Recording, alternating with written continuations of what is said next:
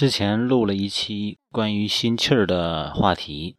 嗯，有的家长说可能不太会操作，其实可以再反复听上几遍，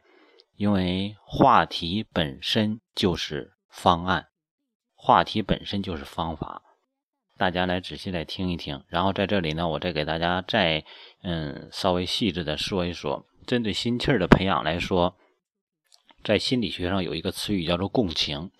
也就是说，当孩子做一件事情的时候，他做的好不好，他都有一种这种积极的这种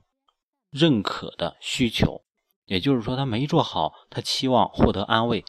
嗯，获得别人对他行为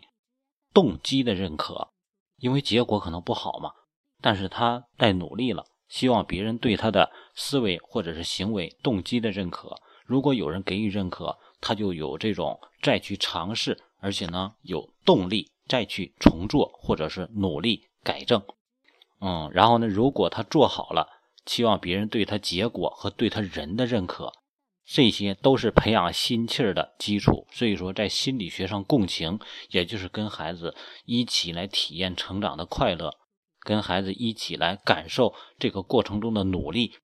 这样的行为，这样的心理。都会对孩子形成心气儿的培养。除了共情之外，对孩子的尊重也是很重要的。也就是说，当家长对孩子有一些要求的时候，或者有一些需求，或者是希望孩子做一些事情，孩子有自己个人的主张，家长要在合理的范围内给予足够的尊重，也就是明确区分界限，不要无限制的去约束、去打压孩子。所以说，比如说你要求孩子做好一件事情，还是说：“那我想要那样去做。”哦，你不要说必须按我的去做，因为孩子他有自我主张，证明他有这种自己的思维，他有更强的主观能动性。家长把孩子的这个这些自己的能动性全都打击没了，孩子就不会有心气儿去做事儿了。所以说，学会去在足够宽的范围内尊重孩子的。主张他的意愿，嗯，当然你要有规则，你不能说无限制的去放纵，否则就变成娇惯了。所以说这个度掌握是很重要的。再一个呢，就是在之前的录音里面说的最重要的一点，就是家长要有足够的前瞻性，你要知道孩子即将成长的路有哪些是他要经历的，然后给予孩子一个提前的提示也好，或者让他有一个提前的预期。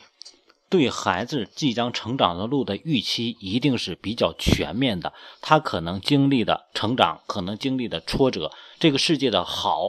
坏，全要让他知道。不要让孩子心里形成一种未来的世界是一个完美的世界，那是错误的；而未来是一个可怕的世界，那也是错误的。因为这个世界本身是多元化的，所以说他既会经历挫折，也会享受成成果。要让孩子有一个。比较全面的认知，所以说家长就切记给孩子片面的灌输。有人说：“啊，外面事情很危险啊，或者说你的未来会一帆风顺，或者说妈妈会全部啊干涉或者帮助你去怎么样。”其实这些对孩子来说都是片面的哦。所以说，你给孩子教育上这个前瞻性很重要，因为孩子有足够的心理预期，然后他会有自己的这个未来的规划，他会对这个预期有自己的一个设想。然后他会有一个这种高度上的一个什么高度，就是计划的一个高度，这样就形成了一个心气儿。一个没有这种感觉的孩子，他会很茫然。茫然的孩子，他仓促应对就没有办法做事情，达到一定的高度的设想，所以说就提不到一个心气儿的事儿。所以说，要让孩子在一定程度上有一种领先感，有一种超越感，而这种感觉就直接。造塑造了孩子的心气儿的这种程度，哦，然后呢，当这些都具备的时候，孩子的心气儿就会逐渐的去提起来。但是还有一点，在心气儿提起来之后，家长也要注意培养孩子正确的或者是高有效的一些方面的心气儿，而不要全部的，否则的话，有的孩子心气儿最后培养成了是娇气。你会发现，有的孩子啊，这也不行，这也挑剔，那也不行，那不叫心气儿，那叫娇气啊，事儿多，那叫娇气。所以说，你发现有的孩子他就是某一方面很优秀，比如说他在学习方面，或者他做事的能力方面，或者个人的这个着装打扮方面，但是呢，他又不会特别挑剔，跟别人又很和睦相处，又很随和，这些才是真正的心气儿。也就是说，我自己方面我很高，我对自己方面我会要求很多，但是呢，对别人会很宽容。这是什么？因为